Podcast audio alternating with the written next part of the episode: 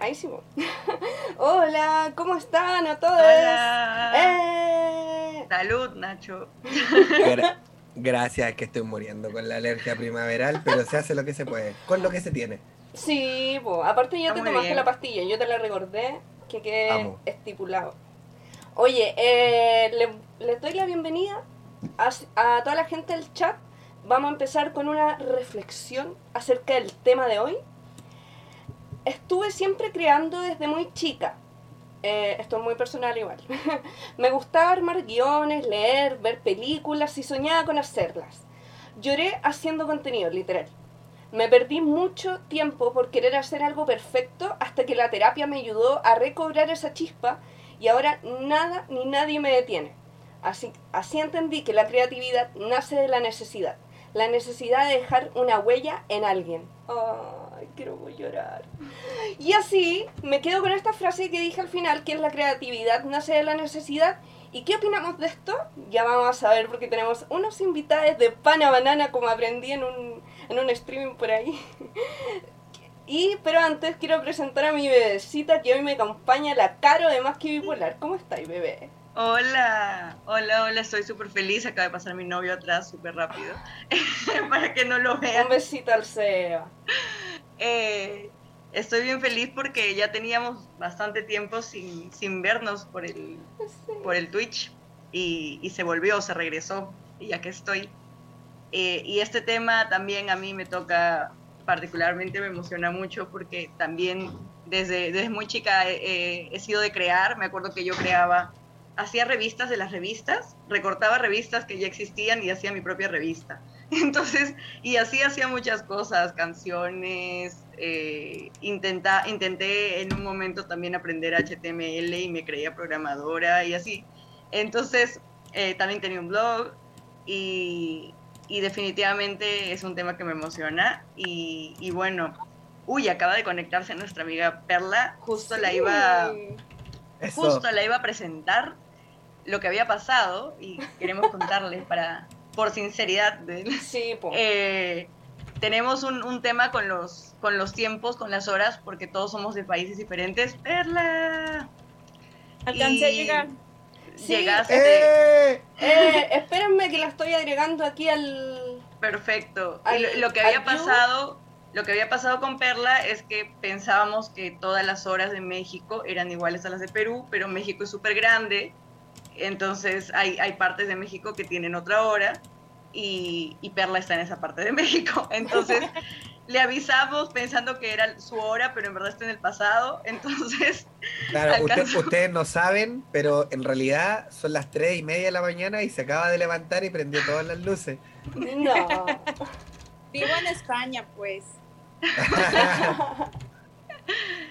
No, pero es, es loquísimo eso de que ustedes están No, en el futuro y yo estoy Yo- en el presente y Perla en el pasado.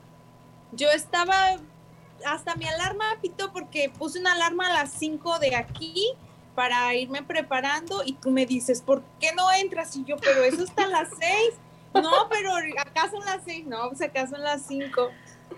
Ay, ese tema de las horas es una locura. Sí. Pero bueno, ya estás. Y, para los que no la conocen, Perla es una amiga muy querida, es mexicana, eh, es creadora de contenido, eh, habla sobre salud mental, bipolaridad, hace cosas increíbles, su, su página está creciendo bastante y sobre todo sus reels que están siendo muy virales y muy increíbles.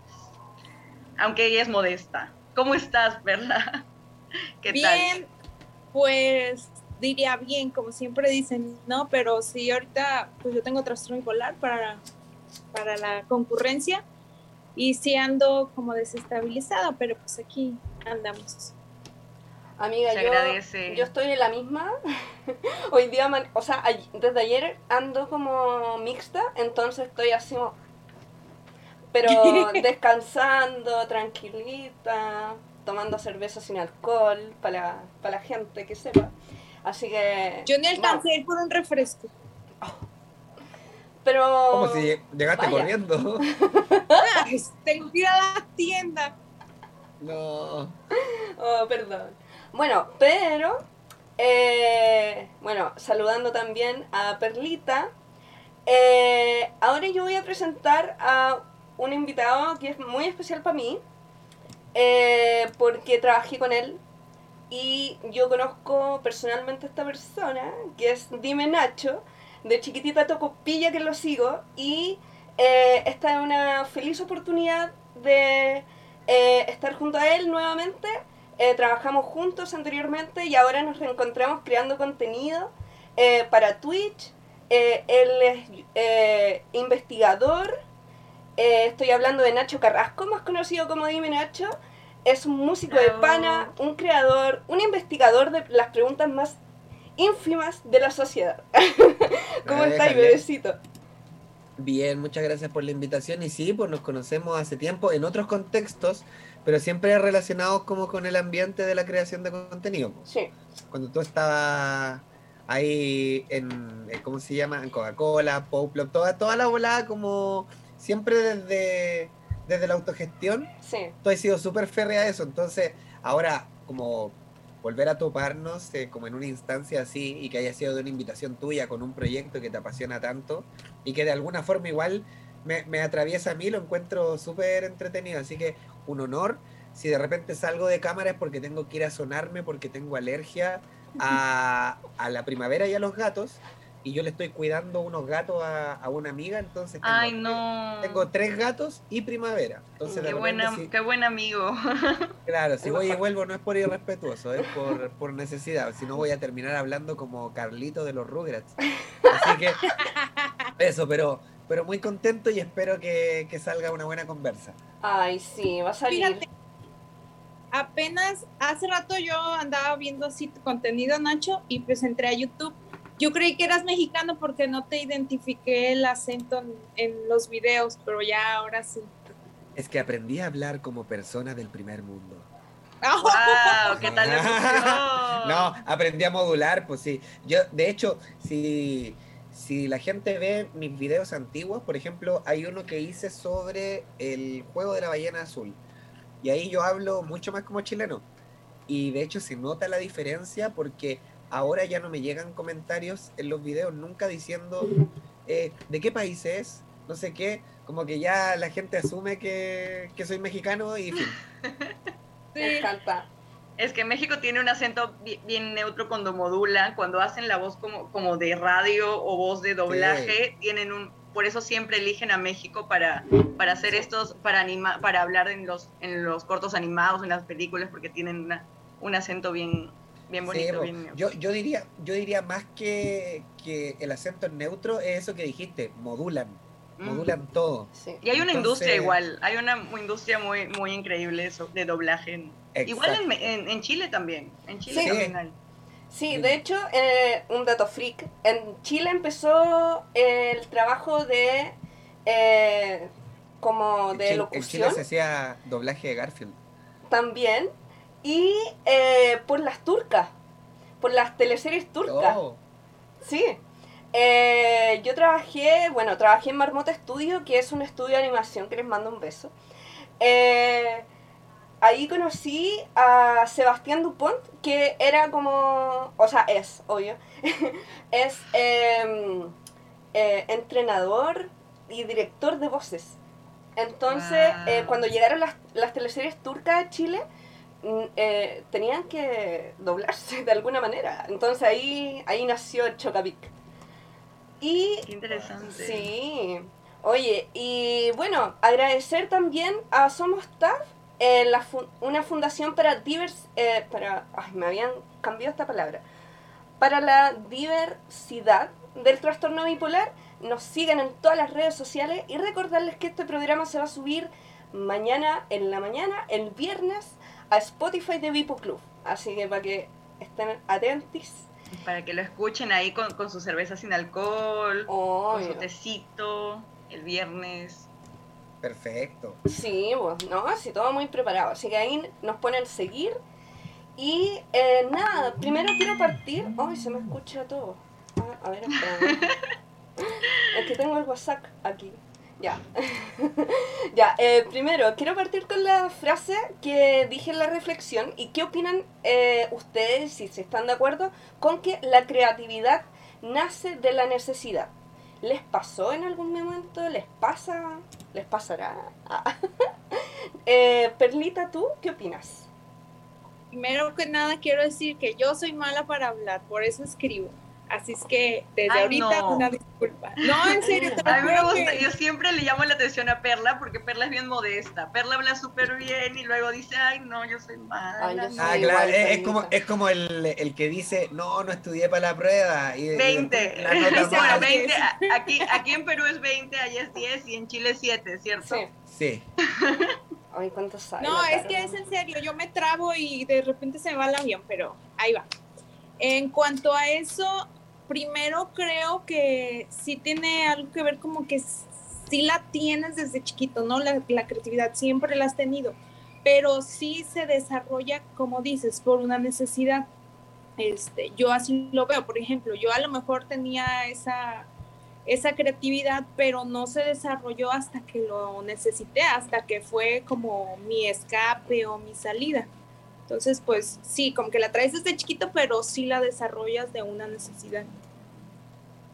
Me encanta. Es verdad. Y Nachito, ¿tú qué opinas? Yo estoy de acuerdo y también pienso que incluso lo llevaría tal vez un paso más allá. Más que necesariamente la creatividad nace de la necesidad, yo diría que la creatividad es una necesidad.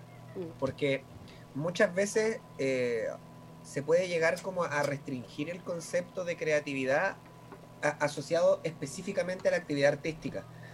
Pero la verdad es que la verdad es que la creatividad eh, finalmente es un proceso en el cual uno junta elementos que aparentemente no tienen una conexión y tú le encuentras algún nuevo sentido o logras resignificar algo que ya existe de una manera innovadora, por así decirlo, o disruptiva. Entonces, en ese caso, yo puedo ser creativo en el momento en que se me ocurre cómo arreglar algo que se me rompió en el baño de una forma que antes no se me había ocurrido. Puedo ser creativo al momento de analizar mi propia conducta en algún momento que me he sentido mal desde una perspectiva que nunca fui capaz. Así que, claro, para mí la, la creatividad es una necesidad como adaptativa que tenemos, pero al mismo tiempo cuando surge la necesidad es cuando más utilizamos la creatividad como herramienta para superarnos. Entonces, creo, claro, estoy muy de acuerdo y siento que, es una cadena y que en el momento de la necesidad es donde se presenta la oportunidad de ser creativo a conciencia. Sí, totalmente de acuerdo. Justo iba a remarcar esa parte de, que a veces se relaciona con el arte, no sé, eh, pero nunca se piensa de repente desde un punto de vista, desde otras profesiones, ¿no? En realidad, ni siquiera es algo que tenga que ver necesariamente con profesiones, sino es, más como, claro, buscar soluciones, ¿no? No te funciona por un lado y, encuentras la solución creativa por, por el otro. Aquí en Perú hay una, una idea, un concepto que se habla mucho que se llama creatividad peruana y se difunde mucho en la publicidad, que es como cuando las personas pierden su trabajo o, no les va bien y buscan una manera creativa de salir adelante. Y con cosas como súper llamativas. Eh, y siempre que encontramos ese tipo de negocios, ese tipo de iniciativas, siempre decimos, ah, es la creatividad peruana, ¿no? Porque es, es como una marca, una marca personal de, del país. Sí, aquí en México le llaman más ingenio mexicano porque de alguna manera nos las arreglamos para lo que sea y siempre sí con un toque de creatividad para solucionar problemas en, en, Chile generalmente cuando dicen como la creatividad chilena o algo así, casi siempre tiene que ver como con aprender a robar. Así que creo que no, no, no cuenta demasiado, pero, pero bueno, qué lindo ver experiencia. Pero ¿sabéis que también se le llama la chispeza del chileno? Eh, sí, es, eso sí, la chispeza, ahí sí. Es, como, es, como el es como el picarón, es como, se me ocurre cómo darle la vuelta de una forma tan simple que cuando lo veo digo, pero si era obvio, era obvio. Sí.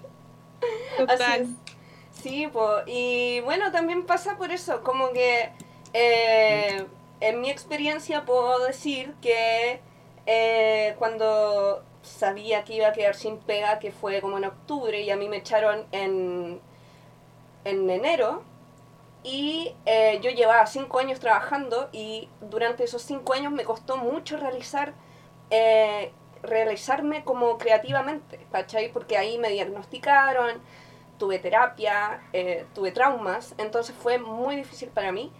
Y en octubre estaba con la hipomanía hacia flor de piel, porque estuve hipomaníaca cuatro años. Y, y mixta igual.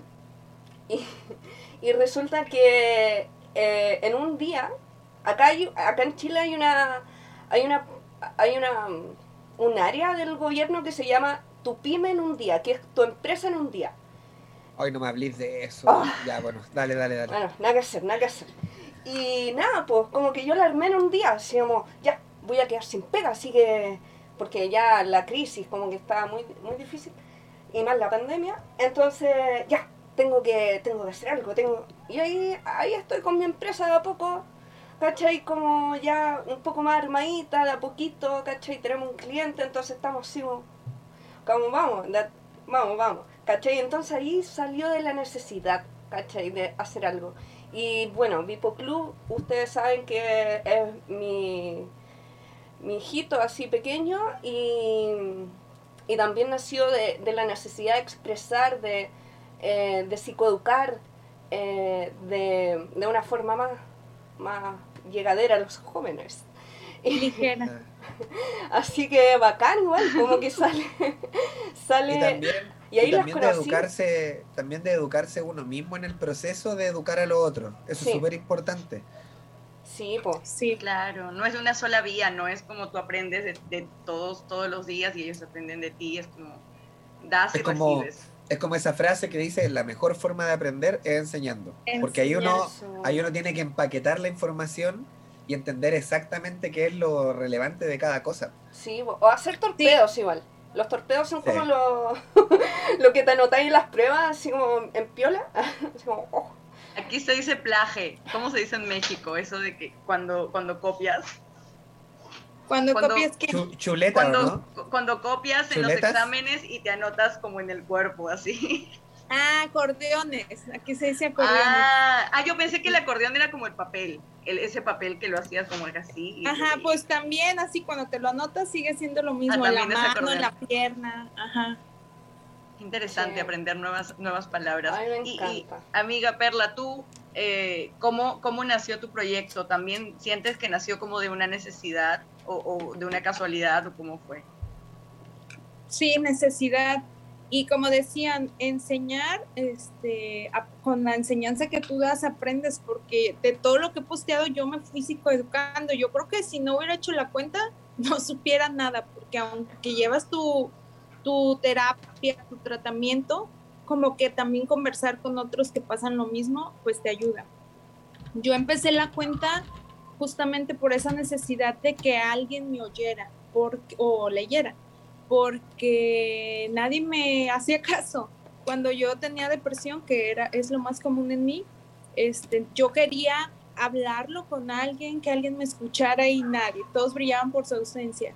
Eh, lo intentaba, entonces yo siempre he sido de escribir, desde que tengo memoria, siempre he sido de escribir lo que siento. Entonces yo empecé a publicarlo de una manera que dije, pues X, nadie me va a leer, pero al menos ya lo saqué, ya lo puse en algún lado.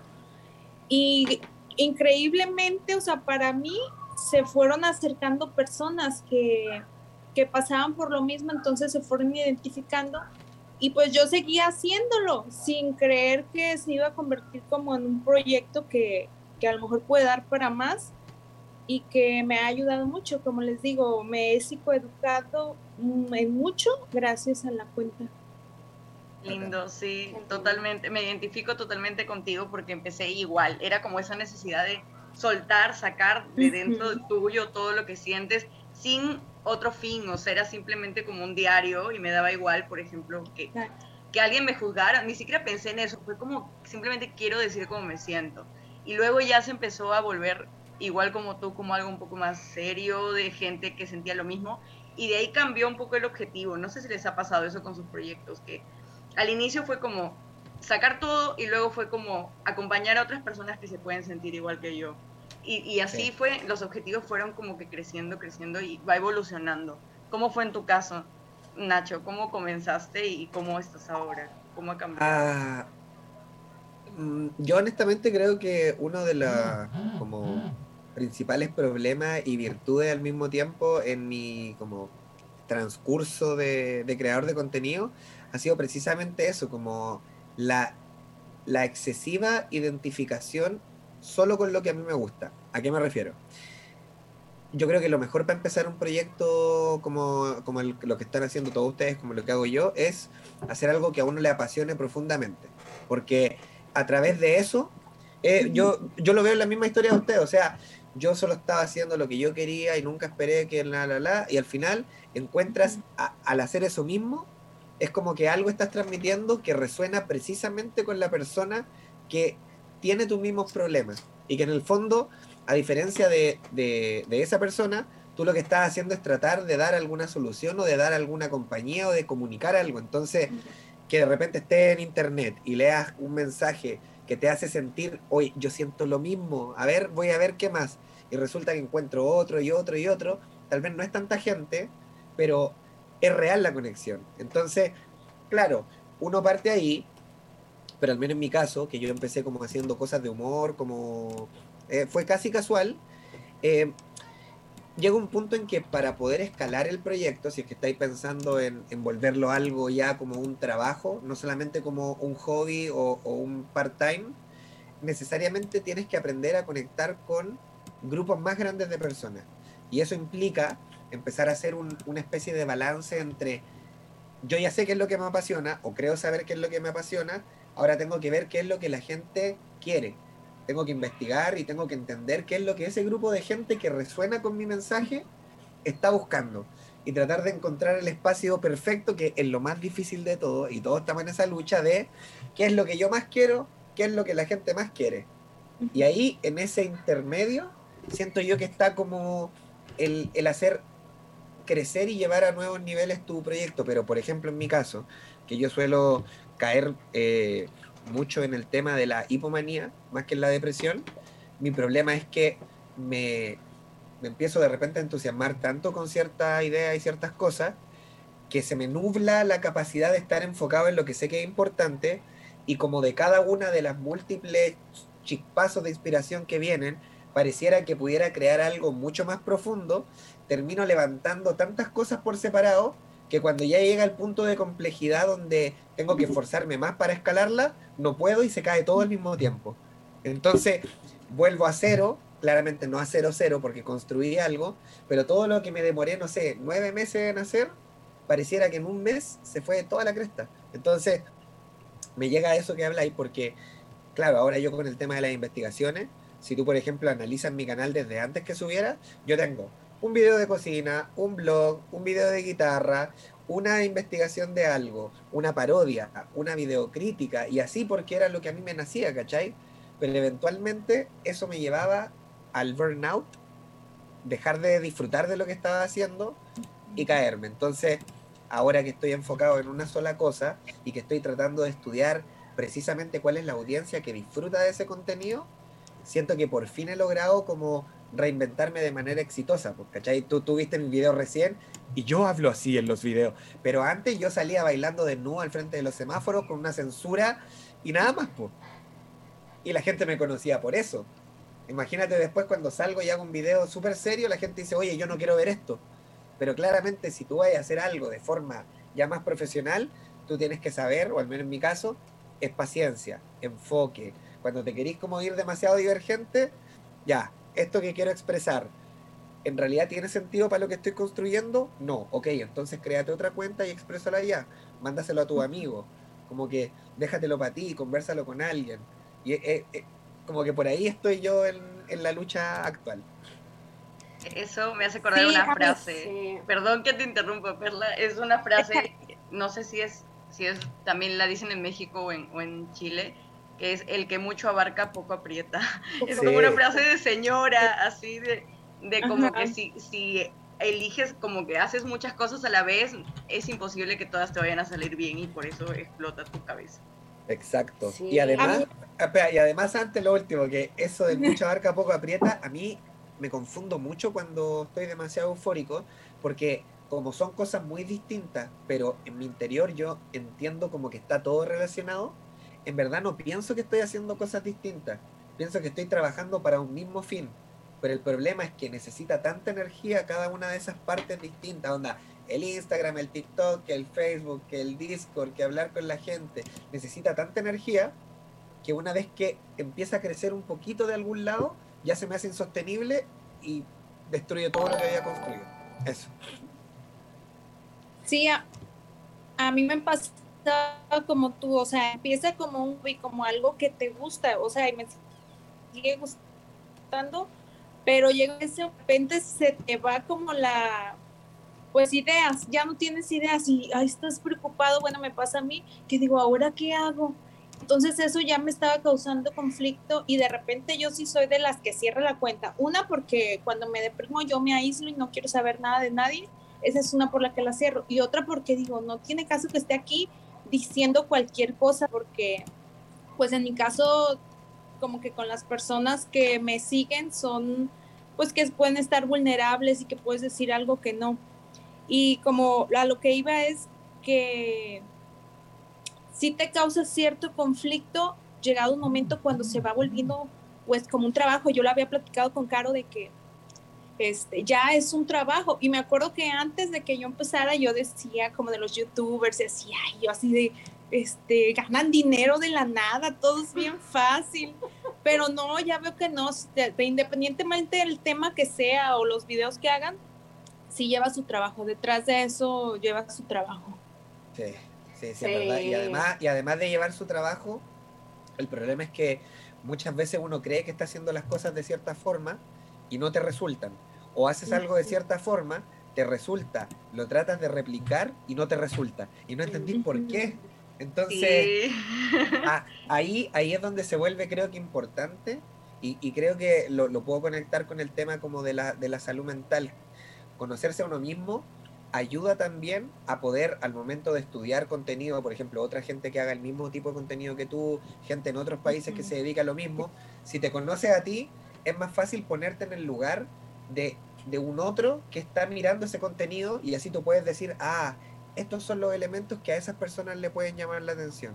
Ah, esto tienen en común todas estas personas psicoeducadoras que yo como usuario podría disfrutar. Entonces, voy a nutrirme de alguno de esos elementos que, no necesariamente quiere decir voy a copiar lo que hace, sino voy a copiar lo que siento que provoca en la persona que mira y voy a tratar de meter eso. Por ejemplo, provocar una profunda empatía. Cómo yo siento mucha empatía con el mensaje de alguien. Entonces, ese proceso de sacar deducciones, probar, ver cómo resulta, sacar deducciones, probar, ver cómo resulta, fuera de, del deseo es súper agotador emocionalmente, porque estáis mucho tiempo transitando entre, no sé si es que no estoy entendiendo lo que tengo que hacer, no sé si es que lo estoy haciendo mal, o no sé si yo soy la persona que es mala o está malo que no sirve para esto. Entonces, mantener esa mente fría al mismo tiempo que uno trata de ser más o menos riguroso para entender cómo hacer que te vaya bien, es lo que necesita, siento yo, como más cuidado al momento de armar un proyecto como un trabajo, especialmente un proyecto que solo es tuyo y que nadie te da una dirección de cómo hacer nada.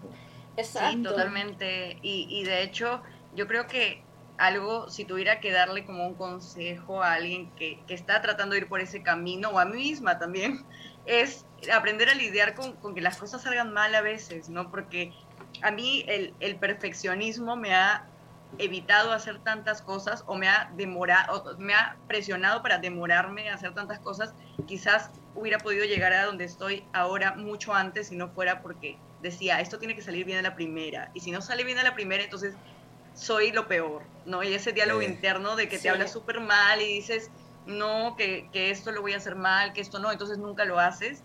Y, y luego, o sea, siempre me recuerdo y trato de recordarme ahora que se aprende también con los fracasos, ¿no? Con esas pequeñas cosas que te salen mal y que luego ya mejoras y, y por ejemplo, un ejercicio que, que, que trato de hacer para recordarme eso es ver mi contenido anterior o ver el contenido de hace muchísimo tiempo de gente que admiro y me doy cuenta de que nadie comenzó perfecto, nadie. Exacto.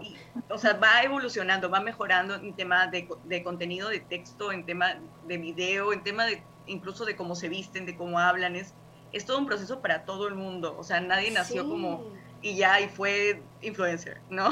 al, año. Es, es, todo un proceso, es todo un camino, porque es, es como prueba y error, como ustedes dicen, ¿cachai? Eh, por ejemplo, a, a, mí personalmente como que, eh, por, por mis vivencias, como que me ha costado crear cosas sola. ¿Cachai? Como que tengo la idea, pero siempre como que necesito al equipo, ¿cachai? Que alguien que me ayude en esto, que me, que me intensifique, que, que me colabore, ¿cachai? Básicamente, porque el autoestima para nosotros es fundamental. Así como la seguridad, eh, en decir, ¿sabéis qué? De a poquito nomás y todo, porque eh, nuestra condición cuando estamos eh, no en autimia, pero en otro estado, nos limita mucho, ¿cachai? Como que nos pone, nos frustra si estamos arriba, nos deprime si estamos abajo, ¿cachai? Entonces es como todo un, un proceso y por ejemplo yo he, he visto más el proceso más largo de Nacho, ¿cachai? Que ha sido como un gran referente para mí en, en, en, el tema de la creación de contenido para eh, digitalmente hablando, porque, bueno, conozco más su pega, ¿cachai? Y ustedes las vengo conociendo hace poquito por Vipo Club, ¿cachai? Pero igual, igualmente la admiro porque ha sido como todo un camino. Y de hecho, eh, aquí justamente en el chat me dicen que las, eh, en estado de depresión cuesta más.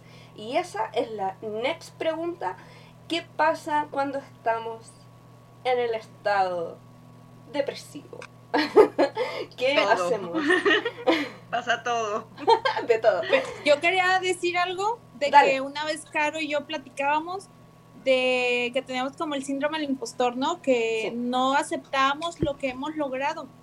Y algo que me llamó la atención y siempre lo tengo presente que me dijo Caro es que levantas una comunidad de cero, pues Nacho también, Caro también, Nancilu también, le, tú sola levantaste una comunidad que, que, ya están bien acoplados, que esto, al rato salen amigos aquí como nosotros. Eh, y eso como que lo tengo muy presente para como para seguir, ¿no? Porque yo sí soy, como dice Caro, de que si no sale a la primera, ya, yo así de, ay, ya no quiero y ya no voy a hacer nada. Entonces, esa parte a mí me, me ha ayudado, pues que Carito me dijo eso. Y respecto a la pregunta que hiciste, eh, yo de hecho escuchaba a Miriam de Mente de Mente que ella decía que, que en, hipomanía era donde hacía más. Y a mí me pasa al revés. Yo en depresión puedo hacer más porque es cuando me fluye el sentimiento, la letra o, o no sé cómo llamarlo, ese es el mal de los poetas, ¿ah? ¿Mande? Ese, ese es el mal de los poetas. Sí, ándale, así mero. Entonces, es cuando escribo y a lo mejor eso que escribo me puede servir para, pues, para mucho tiempo o para el día siguiente, porque a veces hago cosas que en la noche estoy y ya al día siguiente lo pongo. Pero a mí es cuando en depresión me, me fluye más. En hipomanía, últimamente con los reels, porque me desinhibo más y me, no me da vergüenza. Pero antes de eso, yo en la depresión es cuando tiendo más a ser más creativa o que, hago más cosas. Y, y, a mí me pasaba eso desde el colegio y creo que para algunos puede ser peligroso porque yo lo romantizaba mucho como con los con los escritores y decía todos son depresivos y todos terminaron mal y ese va a ser mi destino porque esa es la vida de los escritores y y tienes que estar mal y sufrir para escribir y para hacerlo mejor, para llegar a la gente con tus escritos como súper deprimentes, ¿no? Pero eh, sí es verdad que puede que, que te sientas, que, te que uno se inspire cuando está, cuando está como mal, pero, pero en mi caso creo que he tratado de encontrar un balance eh, porque no quiero parar, o sea, sí paro, pero no quiero parar todo el tiempo porque igual que Perla, a mí la depresión me viene más seguido. Soy más de depresión que, de hipomanía. Entonces, últimamente no dejo que mi estado emocional impida que haga las cosas. Y creo que eso me ayuda a salir de ese, de ese como bucle, de ese estado como de hundirme más. No es como, ah, estoy identificando que me siento, que siento un poco el bajón. Ya, entonces igual voy a seguir haciendo las cosas igual y me voy a dar más breaks porque estoy mal, pero voy a seguir haciendo. Y, ah, eso me, lleva a salir de alguna manera, un poquito. Sí. Sí, en mi, en mi caso, creo que una de las cosas con las que yo más he tenido que lidiar es no sentir ansiedad por pensar que me está pasando algo malo con respecto a mi estado de ánimo. Porque pasé, por ejemplo, de cuando tenía algún como desbalance anímico que me pareciera un poco intenso, ignorarlo. Pero el problema es que al ignorarlo llega un punto en que ya no se puede ignorar. Y cuando ya no se puede ignorar, es mucho más difícil tomar medidas. Es, es, como, por así decirlo, es como cuando uno tiene una enfermedad, le duele algo y uno va cuando recién ya le empieza a doler demasiado y te dicen, Uy, ¿por qué no viniste tres días atrás? No, pero es que... Entonces, lo primero que siento que hago al momento de, de lidiar con el tema de la depresión o de un bajón es tratar de definir si esto tiene alguna razón mayoritariamente contextual o, o se siente demasiado de la nada. Porque a veces uno, a veces a mí me ha pasado tanto como en, en, en, hipomanía como estando más depresivo, que a veces solo el hecho de sentir como un estado de ánimo un poco que no sea tan calmo, a uno lo asusta. Porque dice, no, es que va a pasar no sé qué. Y el hecho de que te asuste hace que incluso mentalmente le den más fuerza a eso.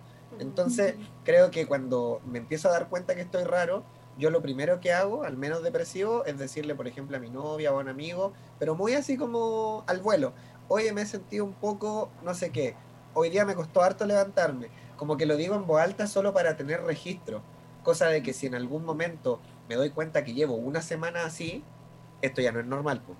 no puedo seguir ignorándolo. No, pero una vez que, claro, pero una vez que ya estoy ahí, yo creo que es lo mismo que dice Caro, como que antes sentía mucha culpa de sentirme mal, porque decía, pucha, me está yendo tan bien en las cosas que estoy haciendo y justo ahora, cuando todo parece que está mejor, ahí es cuando todo se va a la cresta, que rabia. Y esa rabia y esa impotencia hace que menos me den ganas de hacer. Entonces, ahora lo que intento hacer es como decirme, no te la puedes, no te la puedes. Pero eso no significa que no te puedes todo todavía te podéis levantar, todavía te podéis bañar. Si no tenéis ganas de hacer eh, un video, por ejemplo, y no sé, po, un amigo me dice, oye, salgamos a dar una vuelta, salgo a dar una vuelta, pero trato de concentrarme todo el rato en decir, no me tengo que sentir culpable de no estar haciendo el video y estar en este momento caminando, porque si no, estaría frente al computador sin hacer video, mirando otra cosa que no tiene nada que ver, pero por lo menos aquí estoy compartiendo con alguien, estoy al aire libre, como que estoy siendo consciente del cambio de chip que estoy armando. Entonces, creo que al, al, tomar esas pequeñas pausas y como darme permiso de no sentirme así como si fuera una basura por sentirme mal, eh, le doy menos poder a, a, ese mismo sentimiento.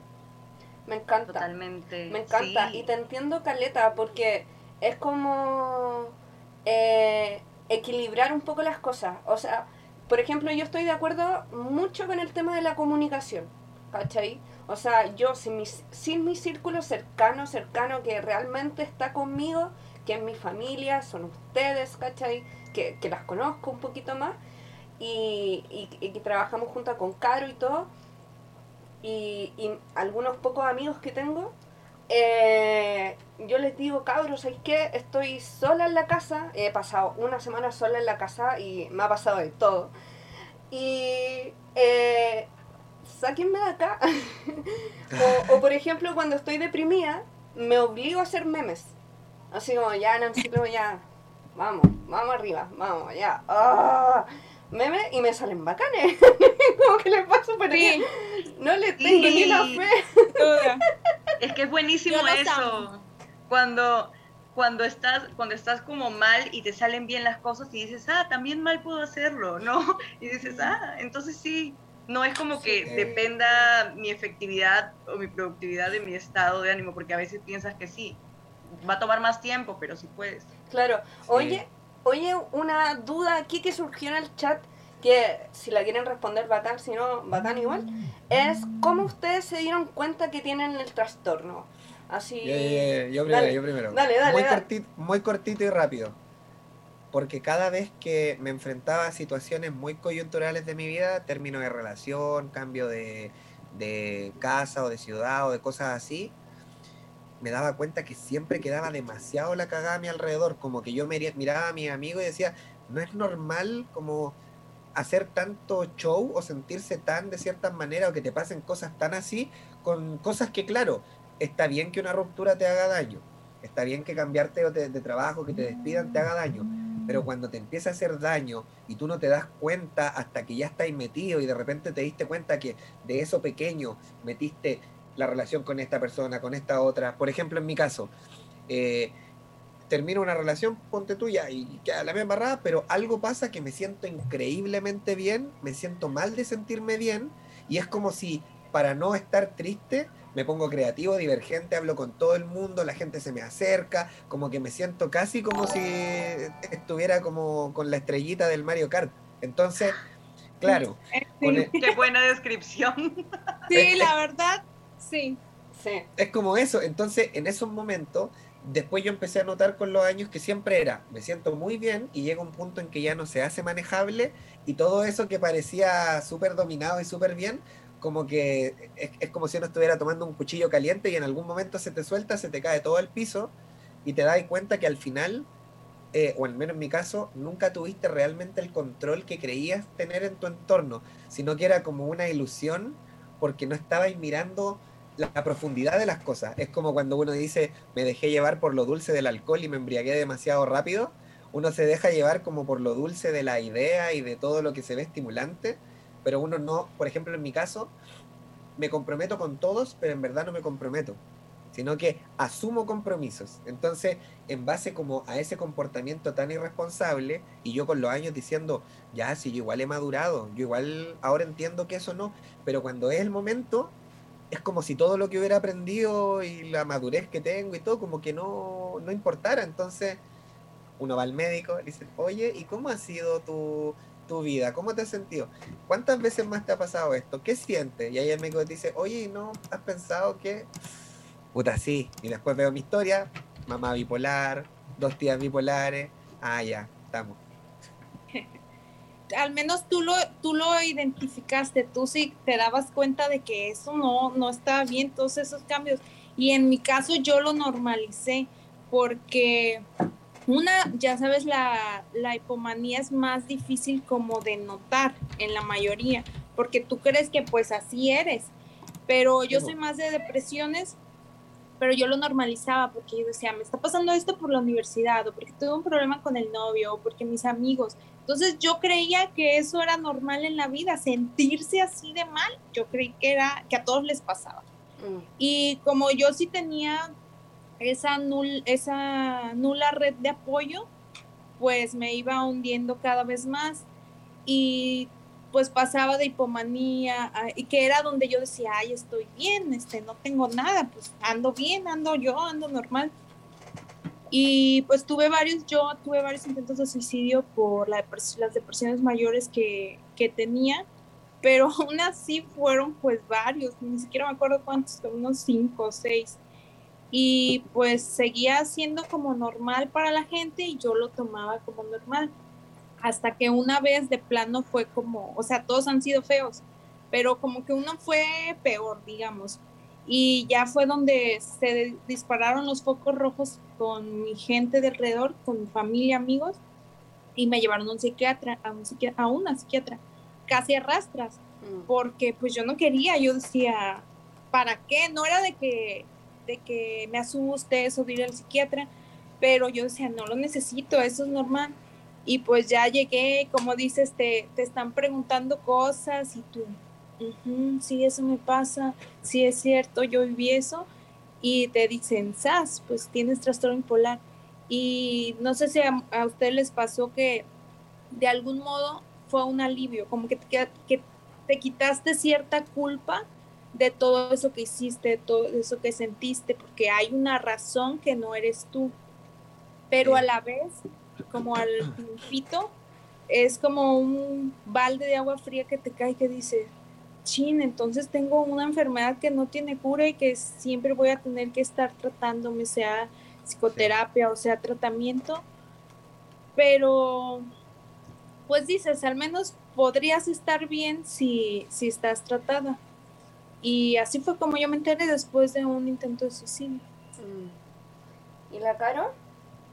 Yo, wow, voy a tratar de hacer lo más resumido posible, porque yo hablo mucho. Pero eh, ah, lo mío fue desde muy chica, como desde los 13, 12, me sentía como un alien, sentía que había algo mal conmigo, que no me sentía como, como toda la gente que estaba a mi alrededor. Podía estar como muy acompañada, pero siempre me sentí un poco sola, bastante sola en realidad. Y, y, luego como mi depresión grave se camufló con la época emo en Latinoamérica y, y pensaba que era normal ser adolescente y ser emo y, y querer morir y, escribir cosas horribles en, con, con, con, lápiz negro en, en, los cuadernos y dibujar eh, conejitos con los ojos en X y vestirse así como raro, eh, con, no sé, con cadenas y todo. Entonces pensé que era lo normal y por eso es que nunca me di cuenta en esa época que, que algo raro o algo fuerte estaba pasando hasta que esa ola pasó y seguí sintiéndome mal y ya era como una adulta, ya había terminado la universidad y seguía sintiéndome mal y, luego muy bien y luego mal y luego muy bien hasta que en un momento hace en 2017 me, me llegué a sentir demasiado bien, o sea, peligrosamente bien. Eh, Entiendo tanto, demasiado esa sensación. Sí, tanto que, que sentía que yo era como un, una diosa, una diosa perfecta y que todo lo que decía era ver, la verdad y que si alguien me daba la contra era una persona que estaba como que quería mi mal y que yo tenía que alejarme de esa persona.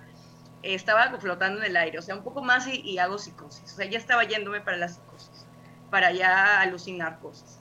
Y, y eso fue lo que hizo que, que pidiera ayuda porque realmente tomé decisiones bastante imprudentes. Me fui a mi casa sin pensarlo y iba con mi maleta de casa en casa, no sé, como el chavo este, y tal cual, y, y, muchas cosas. Entonces, cuando caí, cuando pasó este momento de, felicidad extrema y, caí en la depresión grave, pedí ayuda y ahí fue que me diagnosticaron.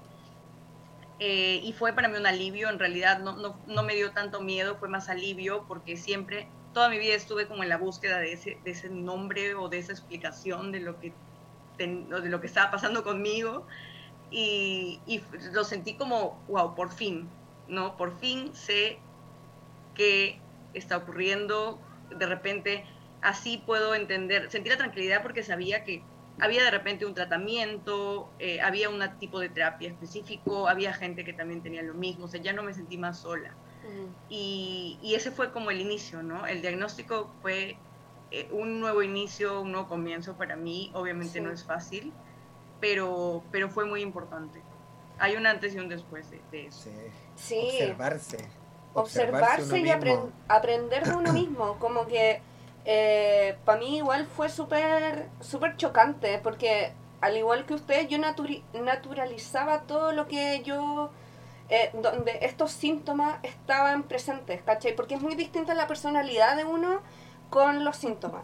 Entonces, eh, a mí me llevaron a rastras porque el 2017 fue un año muy intenso para, para mí, muy fuerte. O sea que todos en el 2017, porque yo también. Qué bien que no nos conocimos, porque si no hubiera, hubiera sido, pero como diría Perla, un desmadre. Sí. Ah. No, fue, fue súper intenso, o sea, me pasaron un montón de weas, buena igual, pero conocí al Alex y todo. Ah. Eh, le mando un beso que me está viendo, que está en el sur. Y eh, bueno, me pasaron un montón de cosas. Eh, ay, ya se me está pegando el acento, perdón, así soy. Eh, eh, me hicieron ciberbullying, me trataron muy mal, sufrí un trauma importante y mis amigos de la pega, Laruchan y Nicolás, me llevaron, me arrastraron y me dijeron, por favor Nancy, nos vamos a alejar de ti, me haces daño, me haces daño si tú no vas al psiquiatra porque yo, eh, yo sentía que contagiaba al resto con mis cosas. Estaba muy iracunda, estaba muy arriba, estaba muy abajo, yo soy mixta, entonces estaba así como, ah. Y nada, me dieron el diagnóstico y yo dije, ah, ya, deme la pastilla mágica, el tiro. Y me dijo, no, Nancy, esto es crónico. Toda la vida. Y yo así, ah, ya. Entonces nunca pesqué el diagnóstico eh, yo decía que era bipolar, pero nunca tomé las pastillas. Eh, fui súper irresponsable con mi cuerpo. Em, hasta que el 30 de marzo eh, del, del 2021 eh, cambió mi vida porque es el día del trastorno bipolar y eh, conocí a Somos eh, esta fundación, y, y wow, como que dije, ah, hay, hay más gente como yo. y ahí empecé con la psicoeducación y ahí mi vida cambió, neto. Así que lo recomiendo. Redes de apoyo. Sí, redes de apoyo, me de mucho y todo. Que, quiero hacer un pequeño alcance de algo que dijiste, pero creo que es importante con el tema de la positividad tóxica. Sí. ¿Caché la diferencia entre unos amigos que te digan, oye, eh, mira cómo estás, nos vamos a alejar de ti si no te vas al médico, si no te cuidas, si no te tratas. Pero hay otra gente que simplemente se aleja de ti si es que tú estás mal y ni siquiera es como, es como que te ve de una, claro, como que te ve de una visión utilitarista y se nota cuando un amigo, porque, a ver, déjenme bajarlo a algo entendible. Muchas veces se dice que los amigos tienen que estar para uno en todas, pero también sucede a veces que cuando uno está mal, muy mal, uno arrastra a la gente con uno de repente a esos estados, cuando uno no, no quiere eh, hacer como todo lo necesario para poder estar bien, a veces uno de repente arrastra a la gente. Y, y, uno después puede pensar, especialmente a mí me ha pasado en estado depresivo, cuando se te aleja gente, uno dice, ah, bueno, pero es que no son amigos de verdad y eso a uno le justifica aislarse más. Pero un amigo de verdad te dice, te dice, oye, anda a verte, algo raro te está pasando, yo te noto que estáis distinto, de verdad que sí. sí. Entonces, creo que ahí, en, ese comentario chiquitito, uno tiene como un, una especie de termómetro para darse cuenta quiénes son las personas que realmente vale la pena escuchar y cuáles amistades a lo mejor no es que sean malas personas, pero a lo mejor simplemente no son amigos nomás. Claro, se alejaron porque no supieron tampoco, porque desde muy chicos no nos enseñan este tema de la de las emociones, ¿cachai? De cómo enfrentar, eh, de la psicoeducación, y, es toda una crítica al, sistema educativo, ¿cachai? Entonces es súper fuerte como una persona que no tiene psicoeducación lo enfrenta, ¿cachai? Y yo dije, ah, ya tengo la bipolaridad y ya, ¿cachai? Como que ya, ya. Pero, pero en realidad es muy fuerte. Sí, así me pasó como decías, Nancy Lu, de que me dijeron, ¿tienes trastorno bipolar? Y yo, ah, bueno, y sí, échame mis pastillas. ¿verdad? Yo no, pues a mí no me causaba conflicto. Que me dieron como 15 pastillas, diario andaba toda zombie. Y ya después cambié de psiquiatra y ya estaba, pues menos medicamentos y me empecé a estabilizar. Pero como yo no tenía idea de nada de lo que implicaba el trastorno bipolar, lo dejé porque yo ya me sentía bien. Y pues ese es el error del mundo. de la trampa, la trampa de tajo y me fui directito a una depresión mayor con más intentos y, y no me psicoeduqué hasta como un año y medio después. Entonces ese lapso pues seguí igual, ya nomás sabiendo que tenía trastorno bipolar. No, está... Eh, gracias por las respuestas porque eh, todos como que concluimos, ¿cachai? Así como todos chocamos así como en nuestras cosas. Y básicamente el, eh, ahora viene la pregunta ya que pasamos de la depresión, hablamos de un poco de nuestros trastornos. ¿Qué pasa con la ansiedad? ¿Cómo la manejamos? Eh, y, y, qué estado mental? O sea, esta es la segunda pregunta, pero la dejo ahí por si quieren. Eh, ¿Cuál es el estado mental idóneo para trabajar así con, como lo hacen ustedes? ¿Cachai? Porque el otro día me llegó un mensaje muy, eh, muy intenso diciéndome que a la persona le gustaba mucho trabajar en manía, porque él hacía más deporte, tenía mucho más energía. Y yo, así como con mi psicoeducación, le dije, amigo, eso, eso no, es, no, no es idóneo, ¿cachai? Tenéis que, tenéis que descansar en manía para que el golpe de presión no sea tan fuerte. Oye, llegó la Maru a mí me da miedo trabajar en manía. Ah, bueno, no trabajar, pero me da miedo hacer muchas cosas en manía porque siento que si me lleno de cosas y me emociono mucho, me voy para el otro lado y ya lo viví, no quiero volver a pasar por lo mismo, pero al mismo tiempo, por ejemplo, Perla de mente de mente, Perla que estoy hablando, Miriam de mente de mente, he mezclado las, las he hecho un, mix. Eh, Miriam de mente de mente que justo Perla mencionó, por eso dije tu nombre. Perla la mencionó en un momento, eh, me aconsejó alguna vez algo que a ella le funciona muy bien, que nunca lo he probado porque igual me da miedo, que es que ella cuando está en hipomanía trata de hacer contenido para que cuando esté en depresión, el contenido ya no tenga que hacer nada. Ay, me pasó. Sí. Pero lo hace controlado, lo hace como, ah, ya, voy a hacer esto y como tiene más energía lo hace y luego para. Pero igual yo, no sé, tengo algo yo que, que no me permito hacer, a mí me gusta hacer las cosas como dos días antes hago esto y ya no me gusta hacerlo con tanta anticipación porque me olvido que lo hice, entonces es todo, una cosa. Yo casi lo hago, casi siempre hago los posts un día antes, o sea, en la noche Yo igual. Sí, y, y, puede ser de cosas que ya tenía, pero casi, casi siempre de un, yo creo que un 90% es un día antes. Como dices, no puedo hacerlo antes porque se me olvida o luego ya no me gusta, no, tengo que hacerlo en corto. tiene que ser como ahí. Yo, yo como en, en, hipomanía, yo trato de apoyarme mucho en mi pareja, en, en la Maru, porque yo como que entiendo lo que dice la Nancy y estoy muy de acuerdo con ella. Onda, uno cuando está más eufórico tiene que tratar de cuidarse más porque, al menos en mi caso, uno se pone como tan desde los pensamientos que ignoras cosas tan simples como tengo hambre, como tengo sueño, como debería estirarme un rato.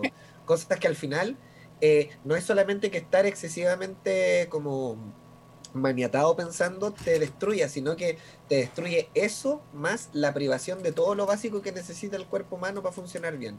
Entonces, por ejemplo, yo tengo esto que es, eh, que me dice como este año una especie de agenda, esos bullet journal, no sé si lo conocen, que uno como que se anota cosas. Yo tengo el de Sakura. Ya, yo tengo esto. Ah, el mood tracker, me encanta. Claro, la diferencia es que lo que traté de hacer es, eh, lo hago como en dos dimensiones. Entonces, la línea va eh, en este caso, más cerca de la carita significa, por ejemplo, aquí que estoy feliz, aquí significa que estoy triste. Y el color significa cómo me siento, si es ansioso, relajado, motivado o desmotivado. Ah, Entonces yo puedo, puedo mirar hacia atrás y decir, por ejemplo, ya, el día 5 estuve, estuve desmotivado, pero igual estuve contento. Y al otro día estuve desmotivado, pero estuve ansioso. Mm. Porque muchas veces, no solamente eh, en mi caso me afecta sentirme feliz o triste, sino como, ¿por qué me siento así? A veces me siento triste, pero estoy motivado. A veces me siento triste, pero estoy ansioso. Entonces, por ejemplo, estos últimos tres días han sido tres días de estar motivado y contento. Entonces, ahí yo digo, ok, estoy motivado y estoy contento, tres, de hecho, cuatro días seguidos. Eso puede ser que estoy empezando a estar eufórico. A ver qué más me ha pasado. Anoche me acosté a las 6 de la mañana. Ayer me acosté a las 4. Antes de ayer me acosté a las 4 también. Ok, dos síntomas de nuevo. Dejé de hacer ejercicio estos días, dejé de hacer ejercicio. He estado comiendo un poco menos sano. Listo, yo ya sé para dónde estoy yendo. Entonces, ¿qué, ¿qué es lo que he aprendido ahora? Yo le cuento al tiro lo que pienso, obviamente no para decirle, mira, estoy como loco, sino que, mira, estoy teniendo todos estos indicadores que si yo no los tuviera escritos yo no me daría cuenta, lo, tenía, lo tendría normalizado. Entonces, ella me ayuda como a decirme, oye, anda a acostarte. Y yo, no, pero es que son cinco minutos, hermano, siempre son cinco minutos contigo. ya, sí, tenés razón, me voy a acostar. Entonces, como que por ahí eh, no quiere decir transferirle la responsabilidad a mi pareja, sino quiere decir como entender que a veces en un estado hipomaníaco esas cosas se te pasan porque se te pasan nomás. Y tomar decisiones es bien difícil. Exacto, y cuando alguien viene y te lo recuerda, uno está tan inmerso que al menos en mi caso me pongo irritable porque no quiero que me interrumpan, pero cuando pasa eso, ahí es donde uno tiene la decisión de decir, ok, voy a dejarme llevar por el impulso otra vez o voy a hacer caso a lo que yo en un estado más tranquilo previamente dije y decidí que era lo mejor para mí. Era, era acostarme, etcétera. Entonces, eso sumado a lo que siempre me, digo ahora últimamente, que es, en hipomanía, sé creativo, no productivo. Sé creativo, no productivo. Entonces, por ejemplo, se me ocurre una buena idea, por ejemplo, no sé, eh, quisiera hacer un curso para algo. Ya, voy a empezar a hacer las cuestiones del curso. No, haz solo el punteo general, no te metas a hacer el curso, no lo desarrolles no produzcas. Solamente es como, ah, perdón si hago una, una analogía de, drogadicción, pero cuando la gente fuma marihuana y tiene una conversación profunda y dice, oh, en la media idea, no te pongas a escribir el libro completo de la idea ahora, sino que anota lo, lo central y al otro día cuando estés sobrio, analiza si esa idea era buena o no. Porque en, hipomanía todas las ideas son buenas. Entonces, entonces yo prefiero gastar mi energía hipomaníaca en producir ideas a montón y después ver si las puedo desarrollar. El problema es que cuando no estoy hipomaníaco, parece que me cuesta más que me desarrollar la idea, pero eso es también porque estoy más aterrizado en la complejidad total del problema, no solamente entusiasmado por lo que parece eh, eh, emocionante de lo que está ocurriendo. Sí, y es que tú identificas muy bien tus síntomas, o sea, te has psicoeducado eh, un buen, yo también uso un mood tracker, pero en una aplicación y pues también te da las barritas y esto y las gráficas y yo se las mando a mi psiquiatra y ya él este, ve, ah, tal, tal tiempo estuviste así y también me sirve pues para en las mujeres el ciclo menstrual. Sí. Porque ahí es donde, donde me va como en feria. Entonces, y además, además de que soy regular, no es de que, ay, el 10 me voy a sentir mal. No, es de que un rollo que, que aparte tengo tengo que identificar los, los síntomas este, del síndrome premenstrual y tengo que identificar los de la depresión. Ay, eso es terrible, porque dices, ya me deprimí y en verdad es porque te va a venir. Sí. Y aparte, aparte también diferenciar la tristeza normal que la depresión. O la alegría de la hipomanía. Claro, la, la, la tristeza de cuando pasa algo como humano, ¿no? O sea, que a cualquiera le pasaría sin trastorno. Y dices, ah, pero es normal que me ponga triste porque, no sé, alguien, un familiar se enfermó y, no tiene nada que ver con el trastorno bipolar. Porque a veces también pasa que nos obsesionamos un poco y decimos, trastorno bipolar, trastorno bipolar. yo tengo una amiga que me escribe como, me duele el dedo, ¿será trastorno bipolar? No, ah, también siempre le recuerdo, también eres humana, también tienes otras emociones por otras cosas, otras cosas pasan, tienes otras, puedes tener otras condiciones, puede darte gripe y no tiene nada que ver con el trastorno bipolar. Sí, y también quiero recalcar el tema del mood, tracker o registro del ánimo, que esto me lo regaló eh, mi doctor eh, de, de, la Xochitaf, que es básicamente, por ejemplo, este fue mi mes de septiembre, eh, en donde me cambiaron las pastillas, ¿cachai? Y empecé como, uh, uh, Ah", y empecé la, la eutimia, ¿cachai? Ya la conocía. Y me fui para otro lado, pero igual.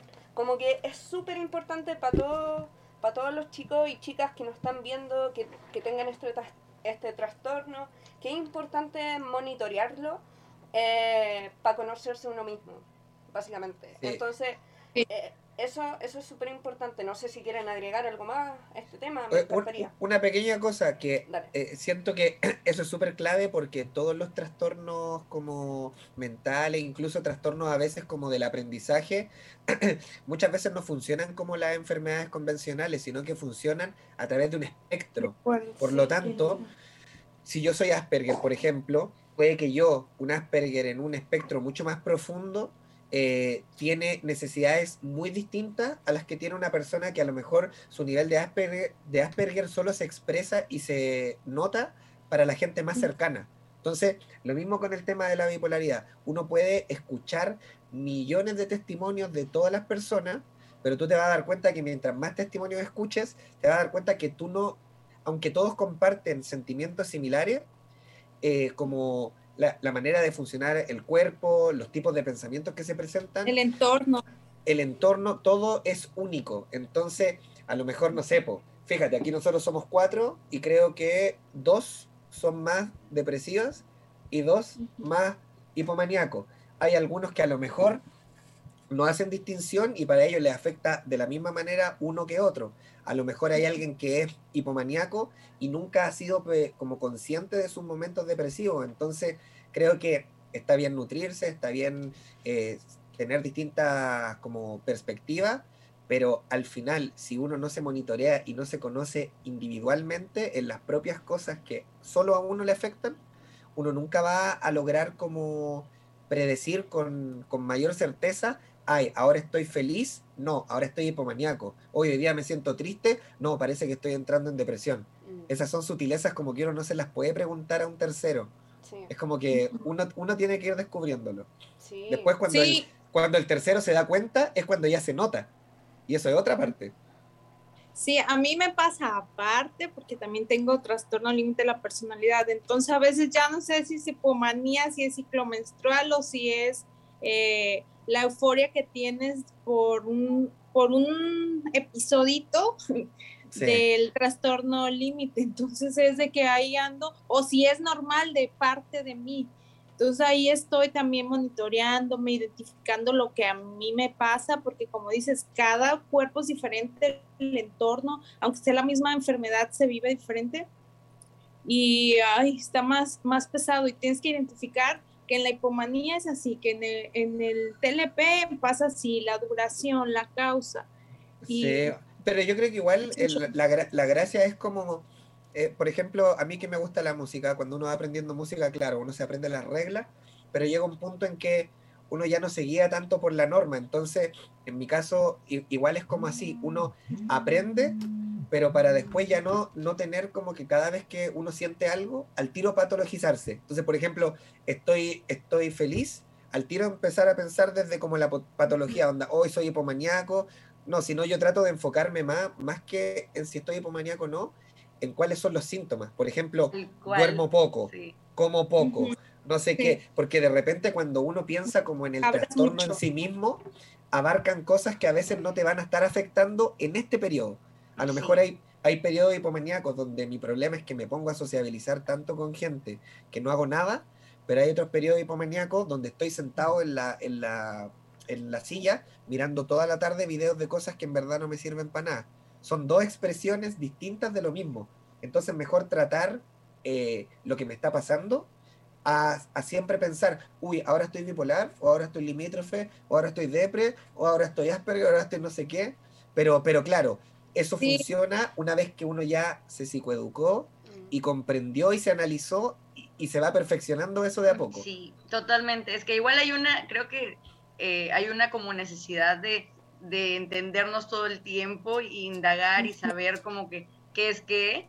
Yo también lo he vivido, pero al mismo tiempo, o sea, los entiendo los dos, porque por ese lado, por, el, por lo que dice Perla, y por tu lado, Nacho, por el tema de que yo también trato de no irme a, la etiqueta, sino más bien ver como, ah, me siento así y ya más o menos saber qué hacer para, para no sentirme tanto así o, o, o para sentirme así, pero, pero transitar como con las, mejor, o sea, con, con las mejores herramientas, ¿no? Porque yo también, igual que Perla, tengo otras condiciones que todavía no tienen, o sea, estoy como en proceso de, de diagnóstico, de identificación, tengo muchas cosas, eh, pero más allá de eso, por eso es que me identifico como neurodivergente, porque son muchas condiciones dentro eh, y no quiero tampoco como decir, una, dos, tres, cuatro, cinco, sino más bien dentro de todo un espectro de, de muchas cosas que nos identifican, ¿no?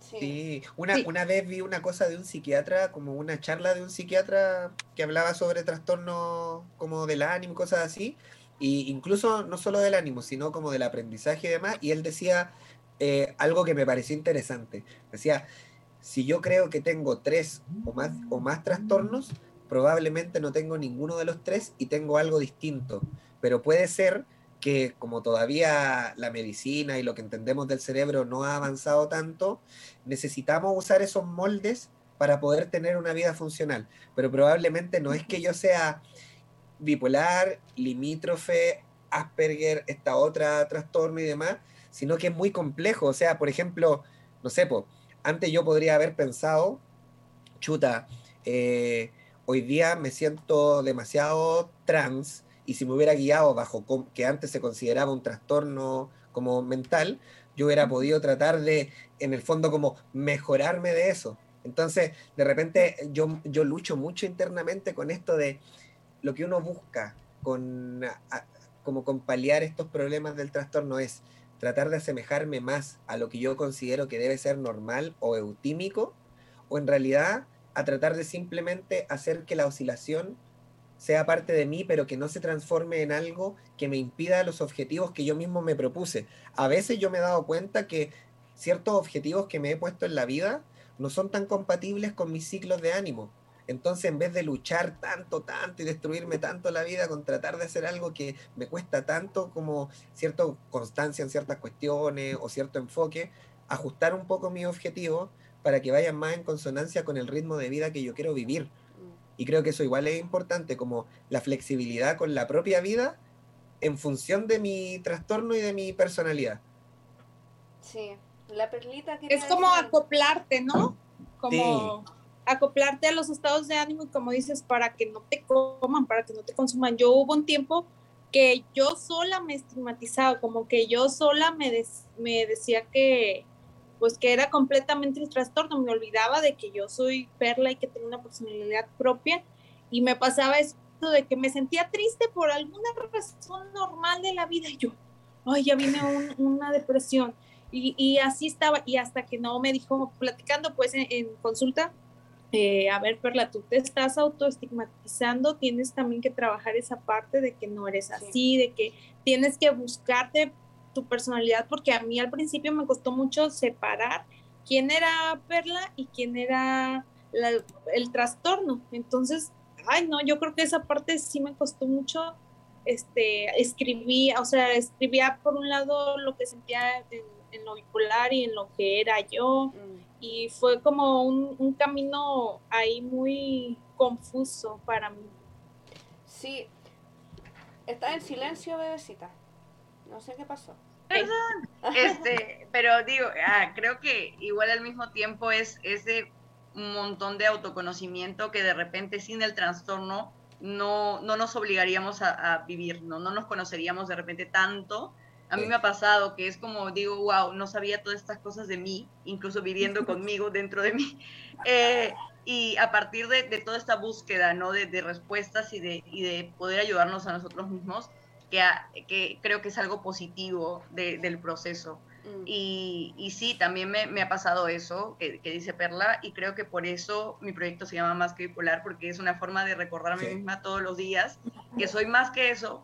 O sea, de alguna manera igual mi, mi trastorno es parte de mí y me define de alguna forma, pero sigo siendo más que eso, ¿no? Entonces creo que por eso el nombre. Eh, Chiques, no sé si eh, podemos leer los, los comentarios de, de la eh, gente. Sí. Ahí, ahí ya los respondimos todos. Ya, ya los respondimos. Es como que eh, Dari dice que... saludo. Sí. Eh, Dari dice que igual como Perlita todo lo normalizaba cuando hablábamos de normalización del, del, de los síntomas. Y eh, quisiera pasar un tema antes de... Quisiera dar las noticias antes que hablemos de nosotros, que son tres noticias eh, una es el taller de empoderamiento para el TAB de Nicole Salvatierra de Sentir Bipolar, que es un taller em, hermoso que va a partir este sábado a las 5 de la tarde. Eh, hay que inscribirse, así que ahí le hablan a Sentir Bipolar. Eh, ¿Qué hora es para mí? ¿Ah? ¿Qué hora es para mí? Porque no a llegar tarde. La que tú quieras. Sería a las 2 de la tarde, si no me equivoco. Okay. A ver, si ella es para las 5, ella es las 5, para mí sería 3 y para Perla 2. Muy bien, sí. Sí, sí, las matemáticas. Eh, bueno, eso y quiero avisar también que estas dos chicas hermosas que tenemos aquí y muy inteligentes tienen un Patreon que ustedes las pueden apoyar. Eh, Baba de Molusco y Más que Bipolar para que nos apoyemos en esta pequeña comunidad y nada, como que esas son las noticias. Sí, y, nada, que el Patreon es súper, súper fácil. Eh, es, es, un pago mensual súper chiquito y ofrecemos cosas bien interesantes que son como contenido adicional de lo que pueden encontrar en nuestros proyectos. Eh, y hablamos un poco más, como sinceramente, de nuestro día a día, de lo que nos pasa, historias, eh, etc., muchas cosas que ahí van a ver y, es una forma de, darle sostenibilidad en el tiempo a nuestros proyectos porque queremos vivir de eso, ¿no? Justo lo que hablábamos al inicio, ¿no? Es algo que nos apasiona y nos encantaría que sea nuestro trabajo a tiempo completo y, y, poder hacer eso y no tener que buscar otras cosas que de repente no son más difíciles de hacer. Oye, y justamente también quería llegar a ese punto, a ver si me pueden como ayudar en el tema laboral. Así como, ¿cómo ha sido para ustedes eh, congeniar eh, ustedes mismos junto con el trastorno y, eh, lo laboral, la, exigencia que existe, el estigma eh, en la sociedad, puta, todo. Así como que para mí, por ejemplo, ha sido eh, durante cinco años que trabajé en una agencia, ha sido duro porque me costaba mucho encontrarme a mí misma porque me sumergí en la pega. Era como, Nancy, ¿cómo estás? No, bien, súper bien. Como que ayer hice cinco videos. ¿Ah? ¿Qué es peda? ¿O dijiste ah, pena? No, pega. Trabajo. Trabajo. ah, Perdón. En la peda, güey. es que aquí peda, peda es otra cosa. Aquí peda es cristian. Aquí es tomar alcohol. Sí, también me iba por ese camino, pero en la, en la pega, pero igual todo bien, así como... Ah. Nada que hacer. Eh, bueno, eh, me iba bastante bien en el trabajo, pero personalmente estaba muy mal, entonces no encontraba mucho el equilibrio, hasta que en un momento tuve que, eh, porque me dio una crisis muy fuerte en, una en plena grabación, y tuve que acercarme al jefe y decirle, jefecito, ¿sabe qué? Yo tengo trastorno bipolar, porque aparte el jefe era nuevo, tengo trastorno bipolar, así que necesito como comprensión y respeto porque me acaba de pasar una crisis y no me quiero esconder en el baño, no me quiero esconder. Eh, y me dijo, Nancy, yo te apoyo en todo lo que necesites, si necesitas 10 minutos te los das. Lo importante aquí es que nos avises para nosotros poder ayudarte. Como que yo encontré un, un refugio, pero lamentablemente hay gente que no, que no lo tiene. Entonces quiero saber también su experiencia. Eh, pues yo en, mi caso, desde la universidad me costó mucho, tuve que pedir permisos como tres veces porque yo ya no podía, si, si yo no, este, pido permiso, yo no sé qué me hubiera pasado. Eh, yo estudié medicina y me costaba demasiado ir a las guardias, ir a todo eso. Mm. Entonces, cuando yo salgo, eh, hago un examen para la especialidad y justamente cuando ya casi yo me iba a ir, ¿sabes? Tuve, tuve esa depresión tan fuerte que me llevó al intento de suicidio, que me llevó a que me diagnosticaran. Entonces sí tuve que cortar, que renunciar y como que sí toda, bueno, ya no, pero sí me causaba mucho conflicto porque yo decía, ¿por qué no puedo? ¿Por qué no, me, no se me permite yo misma el trastorno hacer las cosas? Pero después se dio que pude tener otro trabajo, un trabajo eh, donde sí tenía flexibilidad. Eh, no, lo, no sabían en sí cuál es mi, no saben cuál es mi trastorno, pero sí saben que de repente puedo tener crisis, eh, que puedo andar media diferente y sí me han ayudado porque son como conocidos de mi familia y sí he tenido ese apoyo y esa flexibilidad hasta ahora en lo que es el trabajo. Pero también no, no deja de ser de que a veces sí estoy pues mal y me obligo a ir, entonces ya estoy así como que no sé qué hacer. Y estando con, como, son contratos, yo estoy por contratos y en los tiempos que no voy, sí me dedico más a, a lo que es la cuenta. Y como platicábamos con, platicaba con Caro, eh, sí hacer, este, buscar la manera de que sea sostenible porque sí, mientras no trabajaba, pues está la parte del dinero, de que no hay, ¿verdad? Y buscar la manera de, hacer esto sostenible, porque es, un, es una parte de que no, no me estreso tanto, porque como dicen, eres, eres, tu propio jefe, no tienes que, tienes tu propio horario, entonces eso sí, como que es la parte esa que uno busca, eh, no tener ese estrés. Sí, y, además creo que, que, es el no trabajar para, para otros, para el sueño de otro, es da una liberación, ¿no? Porque pueden haber cosas que te identifican, puede ser bonito, porque yo he tenido trabajos en donde he hecho cosas que me han gustado mucho, pero no hay nada como trabajar en tu sueño, en tu proyecto, en eso que te apasiona y, y esa liberación también de, ah, hoy día me siento mal, puedo tirarme al sillón un rato, una hora y luego levantarme sin que nadie te esté haciendo videollamada o, o tengas que fingir en, la oficina que estás bien. Yo, por ejemplo, cuando estaba, cuando trabajaba en oficina, me iba a llorar al baño, respiraba y regresaba. Y esa no es una vida, ¿no? Y soy consciente de que, de que la gran mayoría tiene que vivir así porque no hay otra opción. Pero obviamente sería diferente si es que las empresas pudieran tener como adaptaciones para las personas que, tienen algún tipo de trastorno, porque al final va a ser como va a beneficiar a las dos partes, ¿no? Las personas eh, incluso podemos tender a tener estos arranques de creatividad increíbles que se pueden aprovechar de alguna manera si es que lo hacemos controlado y, y que muchas veces incluso pueden ser como superiores al pensamiento convencional porque son ideas locas y como muy guau. Pero sí. pero muchas de las empresas nos rechazan por eso, ¿no? O, o, nos terminan despidiendo por, por esa inestabilidad.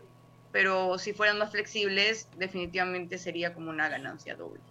Sí, a mí me pasa que me cuesta mucho durar más de un año en un trabajo, porque me termino hostigando de la rutina. Mm. Entonces, ¿cuál, ¿cuál, es como el escape que es, me, me, ocurre con el tema de los estados de ánimo? Para escapar de la rutina, si entro en un periodo medio hipomaníaco, termino proponiendo muchas ideas que muchas de ellas me las aceptan y parecen ser buenas, pero desafortunadamente termino yo haciéndome el responsable de que todo eso se ejecute. Y una vez que ya bajó el estado de ánimo y se vuelve cada vez más difícil la motivación y empieza como la indiferencia hacia los proyectos que antes te motivaban, resulta que pasé de ser un, empleado como normal que hacía el trabajo bien a ser una persona altamente ineficiente porque yo me puse la soga al cuello si simplemente hubiese guardado tanta locura y las ganas de convencer a todo el mundo para hacer se esos acostumbran, Se acostumbran a que eres el mejor y luego es como, ¿dónde está ese Nacho? ¿Dónde no lo encuentro? Sí, pues yo no decía, no, yo tampoco, pues, ¿qué querés que haga? se murió. Claro, se, se mamut. Entonces, pucha, cuando cuando ya dejé de, trabajar, bueno, yo lo he hecho varias veces, como dejar de trabajar, volver a ser youtuber, después volver a dejar de ser youtuber, volver a trabajar, dejar de y así. Pero ahora que ya llevo más de un año sin eso, ahora encontré un equilibrio un poco mejor. Igual estoy tratando de, de remarla bien lo de YouTube, pero eh, como tengo la flexibilidad, a veces YouTube no te genera la cantidad de dinero que uno necesita porque te desmonetizan, porque al video no le fue tan bien porque el mes no pagaban tan bien ese mes, etcétera. Entonces lo que hago es, hago trabajos como más, más pequeños. Por ejemplo, una sesión de fotos para un restaurante. Porque es un trabajo que me demora una cantidad de días y una vez que se acaba el trabajo, ya no tengo que volver a hacerlo.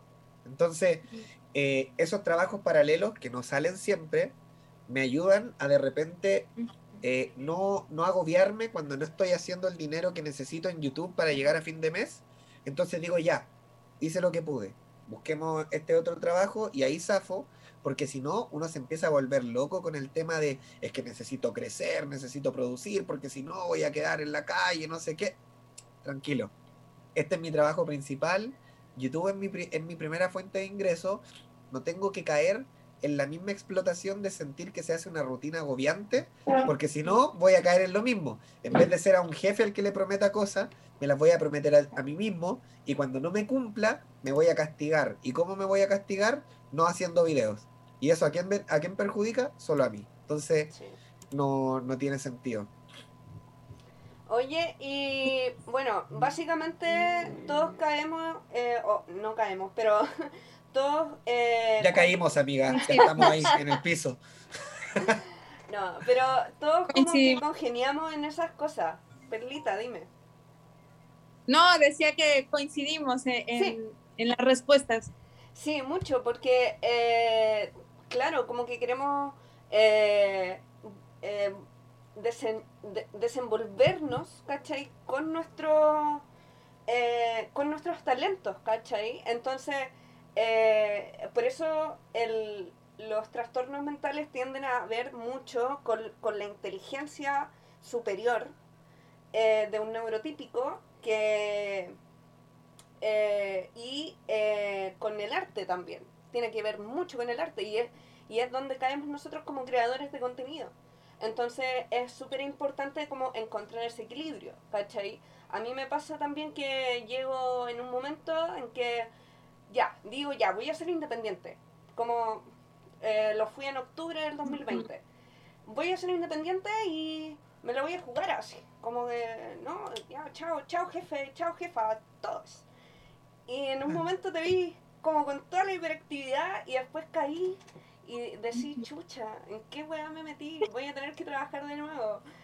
Y, o sea, trabajar apatronada de nuevo. Entonces, eh, después con terapia, con todas esas cosas, conversando con la gente de tu círculo. Eh, por ejemplo, a mí me pasa mucho lo del Nacho de irme por otros, por otros lados, ¿cachai? De agarrar todo lo que pueda, de abrazar todo lo que pueda. Pero llego en un momento en que digo, ah, como que es, es muy brígido. Es que es como, este siento que para mí es como, la idea era buena, pero ¿por qué me dejé llevar por el estado de ánimo y fui tan inocentemente optimista? Al mm. momento de, de, juzgar el potencial de la idea y al momento de juzgar mi capacidad de ejecutar ese potencial que se me ocurrió en el momento de mayor ánimo.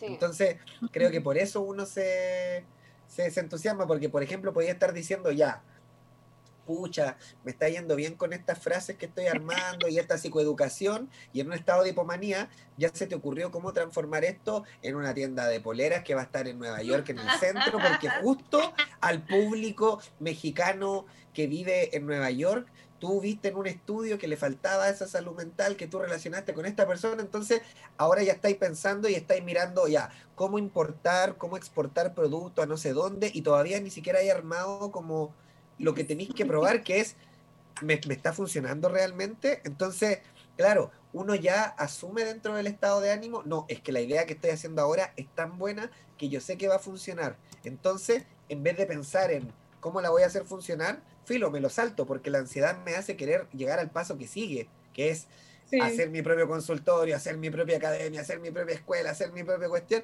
Y una vez que ya me di cuenta que estaba preparando mi discurso para ser gobernador provincial, me, di cuenta que chucha, ¿verdad? Que todavía ni siquiera llegaba a los 5.000 likes, que era como la primera fase que necesitaba para ejecutar el siguiente paso. Entonces, uno en vez de ir subiendo paso a paso por el escalón, es como, es como que uno tomó el ascensor pero uno no se dio cuenta que el ascensor lo único que hace es como que te, te hace como ver un poquito qué es lo que había arriba, pero después igual te baja y vaya a tener que subir la pie.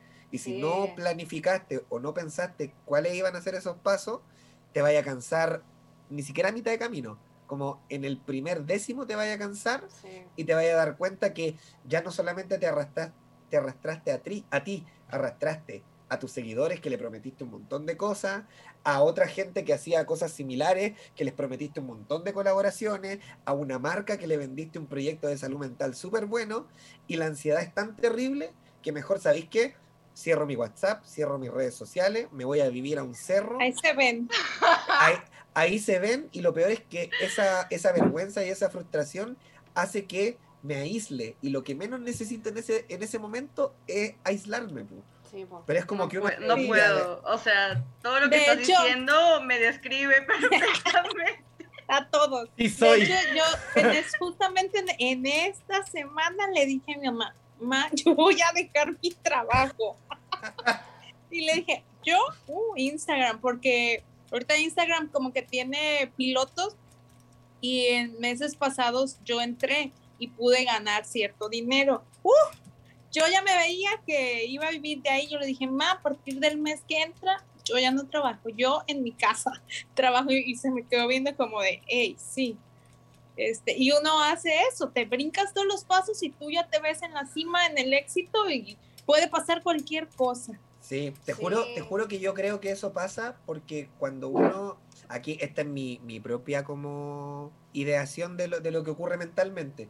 Yo creo que uno como como el estado de ánimo es una especie de lente que uno se pone para interpretar la realidad, eh, es como que uno hace falsas conexiones y, la, y la emoción te hace creer que esa conexión es correcta. Por ejemplo, yo hago un video en YouTube y ese video en YouTube, no sé, pues justo le fue bien y gané, te voy a dar un ejemplo, mil dólares.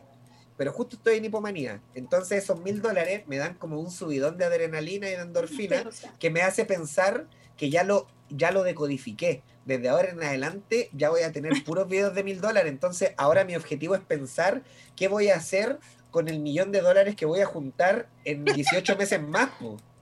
Entonces tengo que trabajar por eso.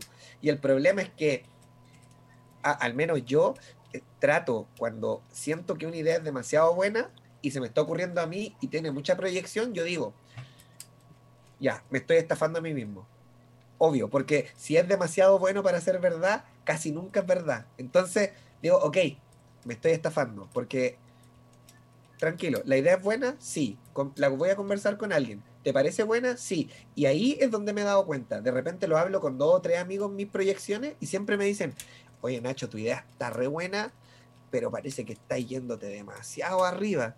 Y cuando ya me doy cuenta que dos, tres amigos me están diciendo lo mismo, ya no puedo ser tan soberbio de pensar, es que ellos no entienden cómo yo estoy pensando esta idea. Es que a ellos les da lo mismo, porque la idea no es importante, lo importante es que ellos me están viendo eufórico, me están viendo demasiado entusiasmado. Ellos no están pensando en la idea, están pensando en, Nacho, yo creo que en verdad está bacán, pero no te la vaya a poder. O si te la puedes, necesitas tres personas que te, que te asistan y además de tener la plata para contratarla, necesitas el tiempo para capacitarlo. Entonces, tranquilo hermano, tranquilo. Y, y, de, nuevo caigo en lo mismo. Siempre que, siempre, siempre antes de tomar una decisión extrema, le consulto a la gente más cercana y trato de tener fe en que aunque yo pienso que yo tengo la razón, confío en que en verdad no la tengo. Y, y, me, mamo la rabia de sentir como que estoy traicionando mi propio egocentrismo y soberbia, pero es necesario. Sí, ¿no? Y mira, para cerrar, como que eh, quiero saludar al Sanganín que llegó acá. Eh, que en lo personal no poseo el, el trastorno bipolar, pero conozco personas y me imagino que es un tema difícil, sobre todo si eres alguien que trabaja independientemente. Eh, porque si bien no hay rutina y no tienes ingreso estable, de alguna manera tienes que sobrellegar, o sea, sobrevivir a fin de mes. Entonces, eh, quiero dejar a ustedes eh, con las últimas palabras, si quieren decir algo, algunos tips, no sé, y, y despedimos este hermoso programa que estuvo tan lento. A ver, a Perla, Perla, cuéntanos, ¿qué quieres decirle a, tu público, a tu público fanático, fans enamorados que te están viendo? Me dejan, les estoy diciendo que yo no sé hablar y me dejan primero. pues respecto a lo de creativos, de las personas que quieren iniciar, eh, pues sí se puede, pero como mencionábamos antes, tiene que aparecer porque si no te gusta, te vas a cansar a medio camino y te vas a frustrar y vas a decir, ay, esto no sirve. Y puede que sí sirva, puede que tengas ese talento y se va a quedar a medias. Eh, no, es, no es tan fácil como, o sea, no soy Yuya que tengo 8 millones de seguidores, ¿verdad? Pero, pero... Y de pesos. Pero, ¿mande? Y de pesos, dice 8 millones. 8 millones de pesos, billones seguro. Ay, ojalá. Eh, estuviera en Dubai o algo así. Y pues esa parte como de que si quieren hacerlo, háganlo, pero siempre con paciencia y algo importantísimo. Iba a decir una, una frase de México. Este, aguantar vara, o sea, de que te vaya, te van a llegar personas que sí van a decir, ay, Perla, este, estás haciendo esto chido, yo me identifico, a mí me gusta, pero van a llegar unas personas que te van a atacar muy feo y como uno que está en, en momentos a veces vulnerables, o sea, ay, te dan un golpe. La mayoría de veces digo, ay, pues esa gente tendrá sus problemas y está tirando su basura en mí, pero sí tienes que estar como consciente de eso y tratar de manejarlo de lo mejor, de la mejor manera. Y en cuanto pues al trastorno es no dejar que te estigmatice tú a ti mismo. Y lo, yo digo siempre como tres, tres o cuatro claves que a mí me han servido, que yo digo, ay, son mis leyes, que es una aceptarse, porque muchas personas no aceptan que tienen la enfermedad. ¿Cómo yo voy a tener esto? Esto no me puede pasar a mí. Y es esa parte, aceptar que lo tienes, que vas a vivir con él, que no eres tú es una parte de ti porque no lo vas a, poder quitar, pero eh, pues aceptar, es, parte, ah, fue mi, mi, primer gran paso, aceptarme, eh, psicoeducarme, buscar toda la información de fuentes fiables, de personas de confianza, de tus profesionales, autoconocerme, esa es, esa es otra que a mí me funcionó mucho, todo lo que hablamos hace rato, y este este punto es como eh, controversial, por así decirlo, porque es el tratamiento. Entonces no todas las personas pueden costear un tratamiento. Por desgracia, yo creo que eh, es un menor porcentaje de los que estamos en tratamiento que tenemos esa posibilidad. Pero yo hablando en mi caso, en, en esta vez, sí es, es el tratamiento que me ha ayudado demasiado, me ha salvado la vida prácticamente. Gracias, y, eh, yo, yo me, me, meto a hablar porque ya tengo que irme. La verdad es que me he tenido que ir desde las 7 de Perú, Oh. horas de Perú, y porque tenía una reunión con unos amigos para, para un evento que estamos planeando en Twitter y los he abandonado 40 minutos y seguro me van a gritar. Anda, Pero quería seguir hablando, quería seguir hablando con ustedes. Eh, entonces, nada, rápido nomás. Me gustaría decirle a la gente que, que, está intentando, que de repente ya tiene su proyecto o que todavía no lo ha lanzado, eh, que es importante la paciencia, es importante el diálogo interno, cómo nos hablamos. A veces nos polarizamos y pensamos que somos lo peor porque nos equivocamos, pero siempre tenemos que recordar que todos estamos en constante aprendizaje y que esos errores de- del momento van a ser de repente éxitos de más adelante, ¿no? Y que, que todos, absolutamente todos, hasta Yuya, ha comenzado con algo. Si ustedes ven los videos de Yuya al inicio, son incluso peores que los que hacemos nosotras, eh, porque era súper joven y, y agarraba una cámara X y ya, y no le tuvo miedo a eso y comenzó y mejoró muchísimo. Yo creo que mucha gente no se da ese tiempo de, de evaluar eh, y de recordarse que nada se hizo como esa frase, yo siempre uso frases como de señora, como esta frase de Roma no se hizo en un día, ya, como de nada, nada se hace en un día, o sea, incluso los TikTokers que bailan, eh, o sea, por ahí es que de repente practicaron el baile por un- mucho tiempo y, y se caían y les salía terrible hasta que finalmente un video lo grabaron y, y le salió bien y no es que, que tú ves el primer video y que se hizo viral y piensas que eso es todo, pero también es como, no sé, le pidieron, le pidieron ayuda a alguien para grabar, cuántas veces grabaron ese video, cuántas veces practicaron, o sea, no se sabe. Nadie sabe lo que está detrás de, como, como Nacho que tiene sus icebergs en sus videos, como nadie sabe cómo Sí. ven la punta del iceberg, pero no ven lo- todo lo que está abajo, ¿no? Entonces, eh, entonces eh, creo que eso es importante. Es bastante importante el tema de, de lidiar con el perfeccionismo y de, y de puedes apasionarte por algo, pero a veces no vas a sentirte, hay días en donde no vas a sentirte bien y, y hay que aprender a identificar esa incomodidad y separarla de que tu pasión, porque a veces dices, me siento mal, entonces esto no es para mí, es el, el peor, pero Sí. simplemente es que te sientes mal, no es que no seas bueno para tal cosa, ¿no? Claro. Y nada, chicos, agradecerles un montón. Yo ya me voy, sigan dando sus conclusiones. Lo voy a escuchar eh, ya cuando, cuando Nacilolo suba el podcast y voy a ir corriendo para que mis amigos no, no se molesten Sí. más. Gracias, Cuídate. Merecita. Gracias, gracias chicos, Adiós. lindo hablar con ustedes. Ay. Ah, se nos fue abrupto. A Ya, eh, fa- falto yo, falto yo. Sí, dele. Eh, puta, digo, falto yo y no sé qué decir. Ya, espérate. Eh, ya, o sea, lo voy a enfocar desde el punto de vista como de el trabajo y la bipolaridad. Obviamente esto, eh, las cosas, las cosas como que viven los bipolares y cosas, tampoco es patrimonio exclusivamente de los bipolares. O sea, uno puede ser, uno puede no ser bipolar y haber vivido algo muy parecido a lo que uno diría que es una, una crisis maníaca o hipomaníaca, o haber vivido una crisis depresiva mayor sin ser bipolar. La única diferencia es cómo el bipolar convive con esos ciclos y con esos trastornos, o sea, y con esos cambios anímicos.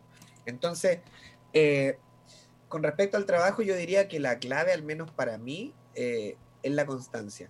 Y eso lo dice todo el mundo y es como algo clásico, súper cliché, pero es cliché porque es verdad, es la constancia. Y yo muchas veces, y todavía me pasa, confundo la constancia con, con esforzarme excesivamente durante una cantidad de tiempo absurdamente prolongada. y cuando uno ve la, el desarrollo profesional, uno se da cuenta que en realidad son pocos los momentos en donde uno crece profesionalmente muy rápido, sino que lo que más se ve es periodos largos donde uno va creciendo profesionalmente de a poco hasta que de repente llega una oportunidad que te hace crecer harto y luego viene otro periodo largo como de, no crecimiento. Entonces, para mí el desafío está saber aguantar en esos periodos donde no se siente tan estimulante lo que estáis haciendo. ¿Y cómo, y cómo creo que se hace? Eh, conociendo la diferencia entre lo que uno cree que puede hacer versus lo que uno generalmente logra hacer. Hay veces que uno tiene más rendimiento, hay veces que uno tiene menos rendimiento, pero siempre hay un promedio de cosas que uno hace. Por ejemplo, la Nancy me imagino que si yo le hablo y le pido que me haga un trabajo específico, la Nancy más o menos puede estimar en su cabeza cuánto le va a demorar según lo que le estoy contando, porque ella ha hecho otras veces ese trabajo, sabe más o menos cuánto le va a tomar, entonces en la medida en que uno conoce lo que realmente sabe que puede hacer, es capaz de frenarse a sí mismo cuando empieza a ponerse expectativas irreales o empieza como a modificar los planes cuando uno se da cuenta que se está yendo demasiado arriba. Y no se trata como de decir, no, es que yo igual sé que me la puedo. Claro, uno se la puede poder, o sea, perfectamente puede hacer todo lo que dice, pero ¿a qué costo?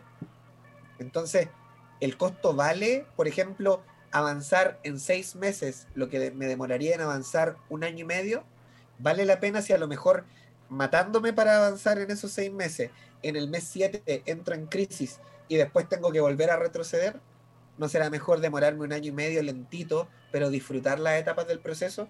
Entonces creo que conociendo lo que uno puede dar y estableciéndose eh, perspectivas realistas con, con, uno mismo y lo que efectivamente puedo hacer cuando me siento bien y cuando me siento mal, es mucho más fácil ser constante. Y a largo plazo, cuando pasan dos, tres, cuatro años, te das cuenta de, hoy menos mal que no fui una máquina enferma todo este tiempo, porque ahora veo que crecí y que crecí bien y que estoy contento y que incluso ahora que se me planteó una posibilidad importante, no tengo 17.000 compromisos a cuestas y puedo escoger qué oportunidad tomar.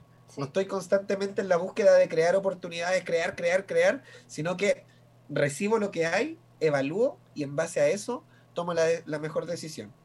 Yo creo que eso ha sido lo que igual más me ha costado en este viaje de, ser youtuber, por la chucha. no, yo, yo... No sé qué es eso. Sí, yo, yo te entiendo neto y lo entiendo Explíqueme sus palabras. La chucha es como decir eh, por la mierda, pero, ah. pero menos fuerte. Ah, ok. Eh, yo, yo lo entiendo a los tres, básicamente, a, la Caro también. Eh, y quisiera incluir el tema de, de la comunicación. Sí. Eh, es súper importante. Primero, alejarse de la gente que no te hace bien, de la gente con banderita roja. Decir, mm, ¿sabéis qué? Yo soy demasiado bacán para esta gente, así que. Bueno, te vayan buena, te vayan buena, así como eh, ya, mira, eh, ¿sabéis qué? Eh, no... No eres tú, soy yo. No eres tú, soy yo.